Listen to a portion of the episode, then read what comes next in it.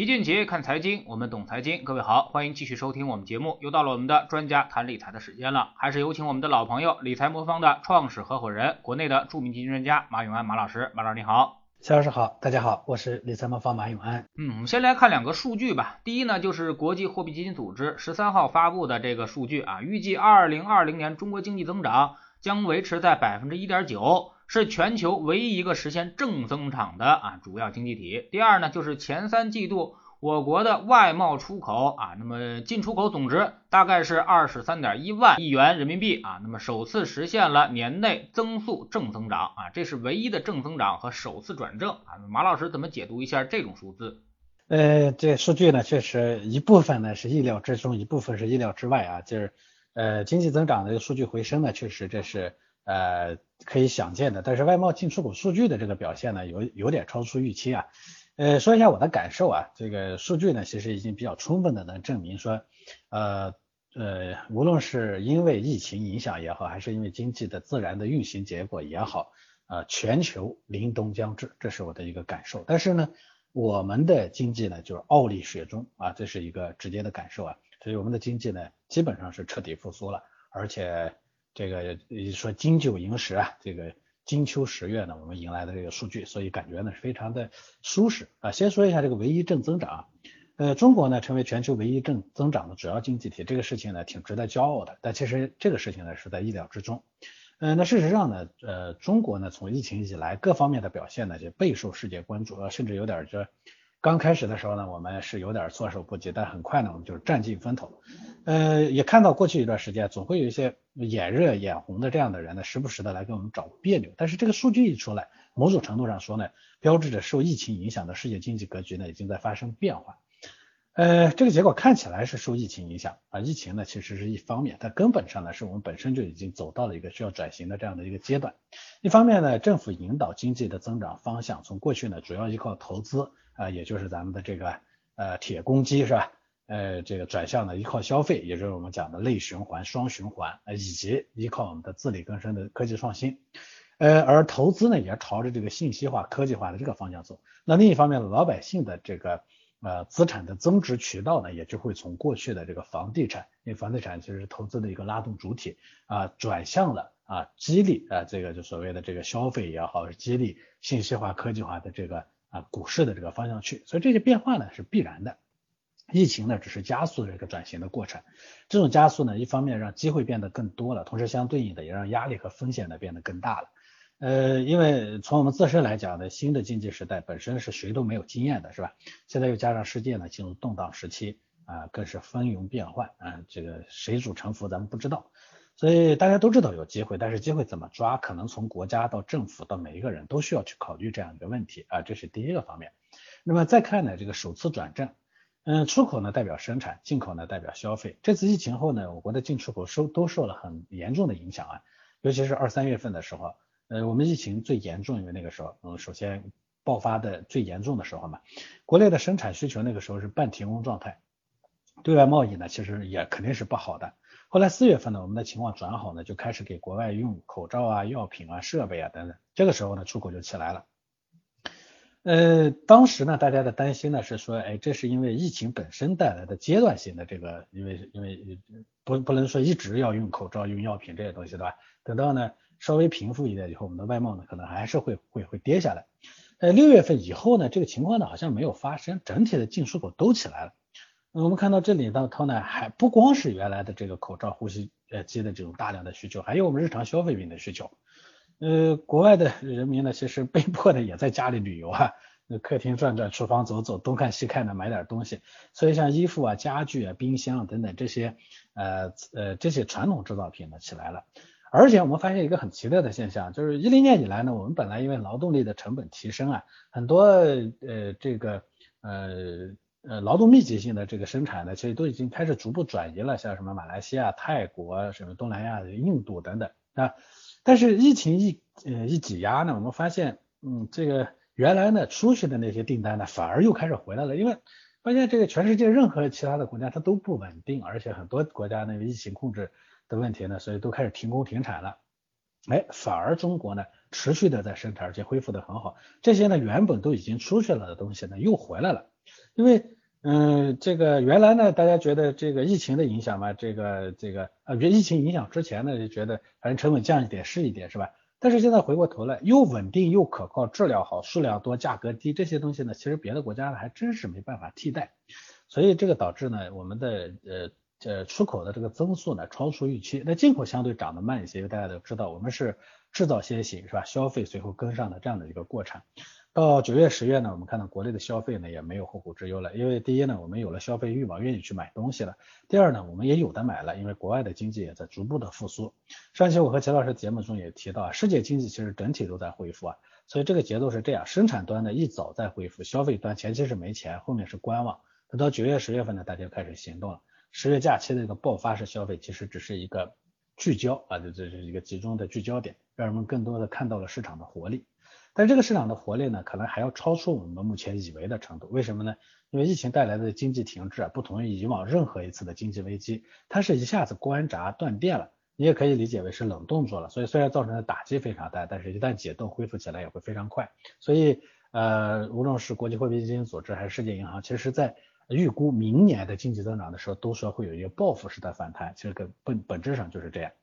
那进出口增长数据呢首次转正，意味着生产和恢复啊，生产的恢复和消费的恢复呢相遇了，就是两个轮子都在跑。前期呢是一快一慢，现在还有点颠簸，现在频率对上了，速度一下就会起来。那这样坐在车里头的人呢也会很舒适，所以接下来呢就会越来越快。所以我前面一直在强调啊，说让大家抓住机会上车，站住位置，别管怎么动荡，你都要稳住。那下面这个阶段呢，我们要注意的是，应该是速度可能会比较快，而且方向不是那么好判断，依然是需要一个充分的心理准备和比较成熟的应对技巧啊。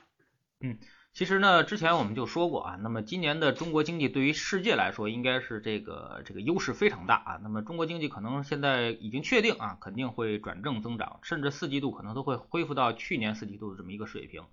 而对于这个出口来说，我们前两天也看了一个数据啊，那么基本对美国出口没受影响啊，那么对于这个呃非洲或者是对于这个亚洲的这些出口可能还有所增加啊，对于欧洲这块是目前是掉下来一些啊，那么但是呢，这个整体来说，整个的进出口是比较平稳的，最近外汇呢可能又开始出现。一个增长的一个趋势啊，那么人民币升值，我们就能看出来啊，其实那个更多的钱都会进入到中国来。一个呢，就是因为美元贬值；另外一个呢，就是因为这个中国的优势非常大啊；第三个呢，可能就是因为我们的现在这个利差也是明显存在啊，所以说国际热钱会会涌入这个中国啊，进行投资也好，或者布局也好，或者是套利也好啊，反正是流入的钱会越来越多，这个汇率才会逐渐的升值啊。那么对于这样的情况来说的话，那么对于投资市场来说，肯定是肯定是要乐观的啊。那么马老师，您怎么看这个下半年的这个这个机会啊？我们说会最后一个季度吧啊。那么基本上现在已经开始了最后一个季度的行情啊。那么呃，看样子好像要比第三季度要要强一些啊。不知道您怎么看？是的，从呃经济数据本身来看呢，就是我们说了，逐步的在回升。那早期呢，因为是啊，因为我说了是流动性推动的嘛，那中间呢可能有一个换挡加速的换挡啊这样的一个过程呢，现在呢其实进入到啊新的一个阶段了，也可以说呢是呃第一阶段呢先拉起来，然后呢震荡一段时间，然后呢再开始下一阶段。从历次的牛市来看，震荡期过后的一个特点呢，相对来说就是风险低，收益高。嗯，风险低呢，当然是相对于前一段时间的震荡来说的。因为比起第一阶段的这个涨起来又下来的这个过山车的体验，这一阶段呢可能会第二阶段呢它可能会是连续爬坡，但是呢坡急坡缓是人工爬还是坐电梯，这个决定你的收益到底高还是低。所以第一阶段呢，往往大家问的问题是能买吗？嗯，我我们原来一直说说牛市早期呢，就是说这个过程因为它比较漫长，早期的时候呢是在犹犹豫豫。和质疑中起步，其实就是这个阶段的这这前面的那个阶段，好多人都在问能买吗？那么第二个阶段呢，这个时候呢，其实更多的问的呢是买谁？嗯，大家比较关心的、比较热门的，比如说消费啊、医疗、科技，这个阶段呢，估值可能相对比较高。那消费呢，三月份的时候是爆发期，因为当时坐在家里没事啊，就吃吃喝喝是吧？大家一看涨了都涌进来了。现在呢，要等涌进来的这一批人赚到钱，然后再拿去花，才会有下一波机会。所以消费呢，一般是后周期的品种。得等到财富效应起来，所以我个人认为呢，要再等等会更合适。而科技呢，目前来看，各个公司的估值和历史同期相比呢，呃，达到了一个高点。这个时候呢，大家可能会担心啊，觉得这个呃，这个这个这个，哎，估值高了。但是事实上，我们回头来看，历史上这个打满全场的那个品种，它一般都是持续在高估值中成成长，因为。嗯，估值这个东西与呃成长密切相关。那科技呢，为什么它前期的涨那么好，大家的热情那么高？主要还是大家预估后面呢，无论是我们的呃双循环、内循环也好，还是我们的呃这个进口替代也好，还是我们的经济转型也好，这些呢都很可能是持续的政府呢对政府和产业界啊会去推动的一个重点。所以呢，这些虽然估值高，但它会成长性会更高。那所以这些呢，我想应该会跑满全场。它这个全场呢，它是以三到五年为这个基数的。一家新的公司，一个巨大的泡沫要吹上天，这可能会是一个非常漫长的过程。所以呢，这些品种呢，我觉得呃有机会啊。当然不能说说这里头呢有像像像像消费啊、科技啊这些，我觉得都可能会有机会。但不是说呃或者你你全都去买，或者不呃全都不买。那第二阶段呢，总体上都不错。嗯，所以我们需要在这个里头呢做一个比较，说哪一个更好。第一个阶段呢，因为水足够多啊，大量的资金从各个渠道进入，但是出的也快，这就是流动性驱动的结果。现在改为呢，它是个基本面驱动，所以同时呢，放在第四季度来看这个事情呢，水相对是比较有限的，就它不再像前面是大水漫灌了，所以要看呢水往哪里流的更多。这样相对于传统行业呢，有色、建材、电器等等估值低，而且呢，像有色、建材这些呢，应该是早周期品种啊。呃，经济复苏的时候之前呢，他们就会先复苏起来，所以对这种产品的需求呢，它会起来。从性价比的角度来说，可能会更好。其实说，呃，如果说第一阶段要注意是杀跌，因为第一阶段我们说了，说流动性驱动的，而且是场内的老老狐狸在玩，所以大家都特别谨慎，涨得快，跌得也快，这几前面我们已经感受到了，是吧？所以第一阶段呢，更多的是要注意，不要把自己给挣出去，这是我前面一直在提的一个观点，不要把自己被市场的驱赶去出去。要选择合适的方式，所以那个阶段你要选择的方式呢，就是无论市场怎么震荡，都能留在里头的这个方式。那么第二阶段呢，要更注意的其实是追涨。我前面提到是持续性的爬坡，这个坡道上的坑也比较多，一个不小心就可能栽进去了。这是我认为未来的这一个季度呢，可能面临的机会，当然也是面临的风险。嗯，跟您稍微有点不同的意见啊，我们倒是觉得这个消费这一块可能已经是历史的估值百分位的顶点了啊。那么经过这几年的连续的上涨，而且这个消费最大的一个问题可能是业绩这块可能也是出现了一个高估啊。那么它也就是说，随时它可能意味着有一场这个戴维斯双杀的机会啊。那么反而成长这块，我们觉得。倒是还有的可玩啊，或者说有的可做，因为呢，整个的业绩会持续变好，宽性周期还在继续，然后呢，这个科技这块呢，可能我们未来投入啊和重视啊，应该也会这个更多一些，而且是最近几个月吧，呃，成长股包括这个科技股这块，可能是跌幅也是比较大啊，有的可能会跌了百分之五十了啊。那么马老师怎么看我们这种反驳呢？哎，消费其实我认同您的观点。我认为呢，目前呢，其实因为因为早期呢，这个消费呢是呃呃疫情早期呢，其实消费反而是受益的，所以呢，已经有一些有一些透支。那在嗯在这个财富效应嗯没有出来前，所谓财富效应就是大家从市场上挣了钱才会再接着去花钱，在这个效应起来之前呢，消费呢可能会沉寂一段时间。所以我认同您的观点。那真正等到消费要起来，有可能等等到。我们的这个市场呢，第一阶段结束，第二阶段结束，第三阶段以后，也就是说市场涨得特别好，哎，大家都挣了钱了，财富效应特别充裕的那个时候，哎，那个时候大家才会愿意再花钱去做一些啊可选消消费的投资，而可选消费的投资有可能会带动啊其他的必选消费品品，这个过程呢可能还还还还早啊，如果是一个牛市呢，如果两到三年的这样一个周期的话，可能等到那些真正的起来是一年或者两年以后的事情了。我认同你的观点。嗯，那还有一个品种啊，那么就是这个周期啊，那么周期马老师怎么判断？因为这个美元超发应该是已经成事实的事情，而美元在历史上任何一次超发之后呢，都会有这个通胀发生啊，不是大通胀就是小通胀啊，周期股呢都会有明显的表现啊，包括我们说的这些什么钢铁、有色、煤炭、化工，然后这些基建啊，那么或者机械啊这些公司，那么马老师您觉得他们后面还有没有机会呢？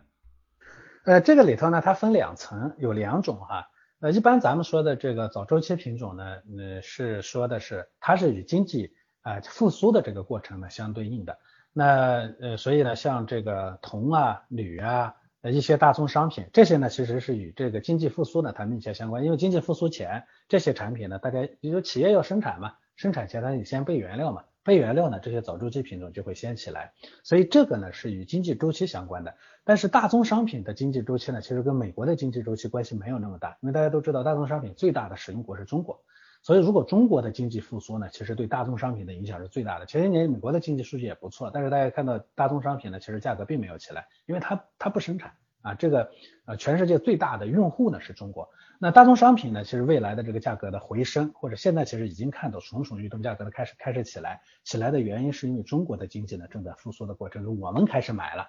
啊，无论是煤炭啊、钢铁啊、什么这个呃，尤其是铜、铝啊等等这些东西，我们开始买了，这是一个逻辑。第二个逻辑呢，其实大宗商品里头，呃，这个还有一块啊，或者说商品里头还有一块呢，是跟通胀有关的，是跟全球性通胀有关的，就是这个比如说黄金啊，呃，原油。啊，如果说在正常环境下呢，原油呢也是一个啊，也是一个对立，就是就是就是抗通胀品种，也就意味着说，呃，这都是硬通货啊，我这个黄金我可以替代替代美元，对不对？其他的东西呢也可以替代美元或者局部的替代美元。呃，当美元呢开始贬值，通胀的意思是它开始贬值的时候，这些品种也会起来。这里头最重要的其实就是黄金。那回过头来，其实呃，齐老师前面问的那个问题里头的第一部分，你说这个美元呢，一般呃美元的这个大放水之后啊，必然会带动后面的这个商品的价格的回升，这是对的。但是这里头呢，最最重要的其实就是就是黄金的这个价格的回升。所以我认同，我认为虽然呃结论结果上来看呢，大宗商品。呃，商品可能总体上都会有一个非常比较大的机会，它这个机会的来源呢是两层啊，就是黄金是来源于美元的贬值和通胀啊，然后这个呃铜啊、铝啊这些呢是来源于中国经济的复苏。嗯，这点呢可能又跟您有点分歧啊，因为我们觉得这个黄金啊现在可能之前已经在高位的这么一个水平了，而历史高位就是两千美元左右啊，因为上一次就是情绪驱动之下，这个黄金就涨到这个位置为止啊。呃，我们反而更看好这些像能源啊这些工业金属这一块啊。那么您就不担心这个黄金在高位会出现一些风险吗？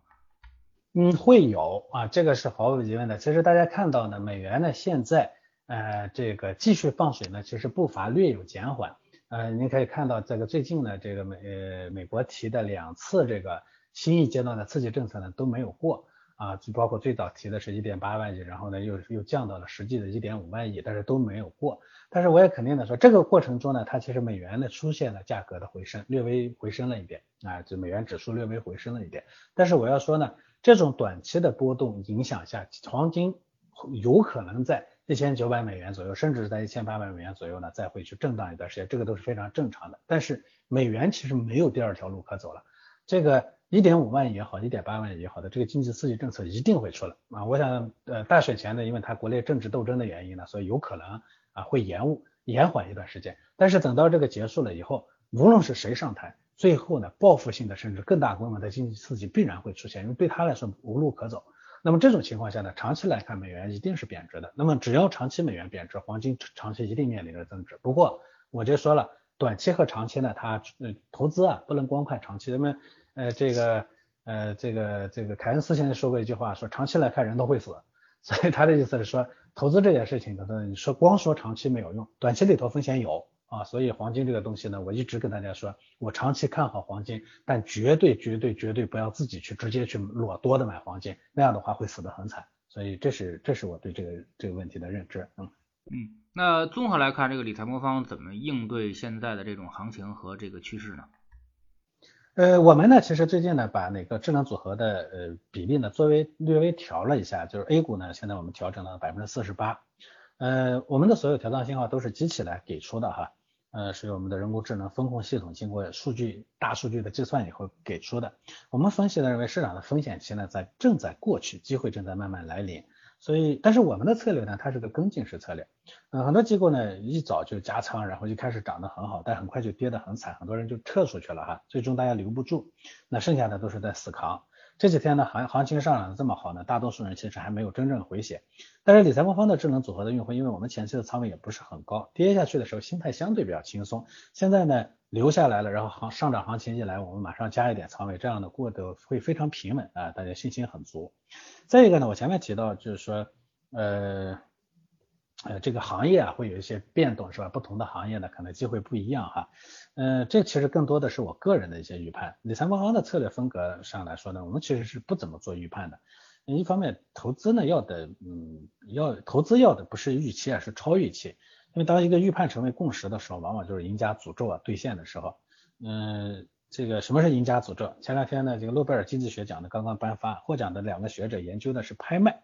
这个理论呢，其实是针对拍卖的竞价机制提出来的。简单的说呢，就是谁赢了拍卖，谁就亏了。他付出的要多于商品本身的价值，因为拍卖也是一个做估值的过程。这和买股票呢，其实有非常大的相似之处。所以如果说你的估值不够准确，就有可能是在最高点买入，买了就开始跌了。你以为是买到就是赚到，其实买到就是亏到。这个体验呢，估计前段时间买白酒的人深有体会啊。比如在买，比如和买很多买爆款基金的，也是类似的道理。所以超预期的事情对于专业机构都有挑战性，散户就更不用说。这其实是可以解释说为什么股市里大家都基本赚不到钱。相比之下呢，基金的风险就低很多。那另一方面呢，理财魔方的我们的那个 A P P 的定位本身它就是理财机构，投资呢只是理财的一部分。所以我们会针对每一个阶段的做法。呃，我们针对每一个阶段的做法，核心都是一方面呢要赚得稳，同时在这个基础上赚得更多。那怎么赚得稳呢？拿智能组合来说，我们只做一种预判，就是我们的用户到底能承受多大的风险，以及这个阶段可能性的风险对我们的用户来说呢，太大过大还是过小了，需要提前做好哪些准备。那具体怎么做？就先做一个风险呃评估，评估干什么的呢？其实本质上就是用来了解一个人的这个。风险承受能力的，呃，后期呢，我们还会根据投资者的使用的行为啊，各种各样的行为呢，对这个结果呢进行评估。最重要的就是要找到你究竟能担多少的风险。我开玩笑啊说，担风险这件事情，其实你并你的你的你的天赋。那由此呢，导致你能挣到多少钱，那是命中注定的。所以接下来呢，我我这按照这个呢，我会给你一个组合，之后呢，我们就会跟进式的调仓。这样的话呢，一方面前期需要对市场呢进行一个试探和摸底，然后呢，涨的时候呢，用户想加仓。我们就就慢慢的加一点仓，这个呢其实是个顺从的过程，但是我们呢这个呃加的过程呢会非常谨慎，嗯，这样的话确保说这个风险呢不要不要放的过大。那比如说一九年刚开始涨的时候呢，那个有个人啊，他往往就会就会特别情绪化的过过过过早或者过晚的去操作哈，呃这种情况下呢，其实呃结果呢其实是不好的。嗯，所以我们更多的呢会追求稳，因为事实上只有你赚的稳了，才可能赚得多。那智能组合的定位它本身呢对标的就是银行理财啊，所以用户放进这个产品的钱诉求其实很简单，我我不能赔，或者说我只能接受赔的很少。所以我们把风险控制放在第一位。无论你看到行情大涨有多眼红，我们的智能组合都是很冷静的，它不会说就像我们今年第一阶段的时候市场涨那么好，我们的仓位呢上不去，它就是为了帮助你来啊稳住。嗯，但是呢，我们也会适当的跟随这个市场的调整的往前啊，这个因为过于保守的话呢，用户可能也撑不住，就会把钱退出去了，这样最终也挣不到钱。所以我们最近呢，把 A 股的比例呢调上去了，呃，稍微调上去了呃一点，呃，我们更多的呢期望通过这样比较稳定、略微跟跟随市场的这种模式呢，让大家呢把最尽可能多的钱放进去，然后让尽可能多的钱赚到钱。因为理财里头啊，其实有一段话说。收益率多少其实没有意义，关键是看你放进去去了多少钱啊。呃，你有你有一百万，你就放进去一万块钱，挣百分之百，它也就一万块钱。你有一百万呢啊，就算是你挣了挣挣了这个不是百分之百，你挣了百分之十，但是你把一百万都放进去了，那也是十万块钱。所以对家庭来说，我最终挣到的钱是要看是一万还是十万，收益率跟你没有关系的，对不对？你不能拿收益率当钱花，对不对？呃，其实今天说了这么多，我的观点很简单，就是当下这个时机呢，我觉得要看到好的机会是确定的，但在抓住好机会的过程中，不确定性是巨大的。即使第二阶段的风险相对偏小，但你也没办法用以前的经验放到今天来用，因为大环境变了。所以呢，以不变应万变，也许是值得思考的一个态度。越是这种大的动荡时代呢，越是要抓住机会，越是要冷静啊。起码呢，我一定要确保我的大额资产一定要啊确定。智能组合这样的产品呢，就像我们八年平均年化收益率能到百分之十七啊十啊十一啊，历史业绩呢足够稳。这种跟进式的调仓策略和定制化的服务呢，它面对任何变化都足以保证你大额资产的这样的一个确定性。所以欢迎大家去下载理财魔方 APP 啊，了解更多啊。嗯，前两天呢，我正好这个看这个研究报告，发现了一个这个各这种资产的近十几年的一个涨跌的情况啊。那么我们发现一个规律，就是说这个。股市啊，那么几乎很难连续上涨三年啊，不知道马老师注意没注意这么一个规律啊？那么如果从二零一九年算的话，今年如果再涨上去的话，那应该是连涨两年了。那么对于明年来说，我们估计可能会有一个冲高回落的这么一个行情啊，甚至明年市场收跌的概率还是很大的啊。那么马老师怎么看？嗯，这个股市的涨跌呢，它跟嗯资金和外部环境呢是密切相关的。呃，所以呃一个阶段，当它的外部环境变化的时候呢，它涨跌就不适用了。你比如说中国的市场呢，连续上涨三年的比较少，但是美国市场呢，连续上涨三年是很多的，对吗？为啥呢？就是因为第一，当然它的这个上市的机制呢，确保了说优胜劣汰，能把好的品种呢不不停的上来，然后差的品种不不停的退出去，这就是所谓的注册制，对吧？另一方面呢，其实主要还是跟资金有关。美国的这个呃这个这个投资机构啊，就资市场上主要的投资机构呢，其实是都有稳定的长期资金，像养老金啊，是吧？呃，企业这这个这个美国的那个呃那个个人养老计划什么四零幺 K 啊、RRA 啊等等这样的一些投资计划，这些资金呢，它都投资期都特别长，包括像保险。啊，所以资金足够的稳定和长期，然后呢，这个上市的企业呢足够的优秀，差的企业又能被剔出去，这其实是这个市场呢它能长长期上涨的原因。而中国市场原来为什么总是哎涨几年就掉下去了呢？原因其实正好就是跟它是相反的。我们的原来的这个备案制啊，这个审批制下呢，好企业上不去。真正的什么叫好企业？不是看上去很好的企业就是好企业，是要有高成长性的企业。但是我们原来呢高成长的企业上不去。第二呢，我们差企业呢又淘汰不了，市场一堆垃圾品种是吧？买壳的、卖壳的，对不对？这本质上就是原来因为我们的这个审批制的原因，现在呢我们审批制已经改了，我们可以正正在快速的奔向注册制的路上。你看现在所有的市场都注册制了，对吧？第二呢，这个我们的资金结构呢也在发生改变。以前呢我们的机构呢是钱有钱了，我们机构都拿去啊这个去去去去很多机构啊钱都放在各种。固定收益的项目上，比如说拿钱去做个信托呀，是吧？包括保险公司也一样，把钱都放去做个房地产项目啊，类似于这种。但是到现在呢，这种呃这个这个这做这种固收类的投资呢，无论个人也好，机构也好，都没了，大家都得面对这个动荡的市场。这种情况下呢，这个机构的资金呢，在大幅度的、快速的在进入这个市场。那机构资金跟散户的性质呢是不一样的。其实我们中国呃是的股票市场正在快速的在去散户化的过程中。虽然我们现在的从账户的角度来说呢，这个散户呢仍然占到百分之九十，但是从交易量的角度来说，机构的交易量已经占到百分之七十甚至百分之八十了。所以其实我们在快速的去散户的这个过程中，呃，供应和呃买和卖两者呢，其实都在发生快速的转变的情况下，历史上这个经验未必会适用。当然我们不能说说中国的市场呢一下子就变成美国市场一个牛市呢就是八年十年呃的那种，没有那么快。但是呢，我们也在逐步向它的那个过渡的过程中。美国的市场它也经历过这一个过程。美国从在过去的就二九年以后呢，到现在呢，大概一共大的有十六次的这个市场波动。你把那个波动画一条线出来，就会特别明显的看到，第一呢，它的波动幅度越来越小；第二呢，它的波动的周期呢越来越长。啊，这其实是美国市场经历过的过程。中国呢正在经历这样一个过程。我想这一次周期应该会比之前呢要长一些，这是第一点。当然。第二点呢，就是市场呢，其实它这次小比涨，这儿没机会，那儿有机会。所以呢，为什么我一直说用配置的方式呢，要去解决这个问题？就是股市有可能一段时间内都没机会，但是别的有机会啊。所以中国的市场就算是过去这样，呃，这个涨个两年三年就掉下去，大部分时候就是牛短寻常。但是我们理财魔方的这种配置组合，过去的这些年里头，从一二年到现在啊，这么多年里头，我们其实只有两年收益是负的，其他的年份我们的收益都是正的。啊，差一点呢，大概百分之二到三的年化收益率，好的时候呢，我们有百分之啊十二十三十甚至四十的收益率，所以这就是配置之后，它会把单一市场的这种波动呢，把它用平，每年都有钱赚，这其实我觉得它是关键性的问题，嗯。好，非常感谢马老师再次做客我们节目啊！还是那句话啊，以不变应万变。其实现在市场呢远没有那么悲观啊。那么整个的市场我们看自打调整以来，其实一直就没怎么下跌，而且跌不下去啊。因为呢，我们发现三个方面的原因还是很有支撑的。第一呢，就是业绩啊，业绩在四季度的时候，我们说可能会出现一个全面的一个回升啊，在年报中我们就会看到明显的一个业绩提升的一个情况。第二呢，就是资金啊，那么。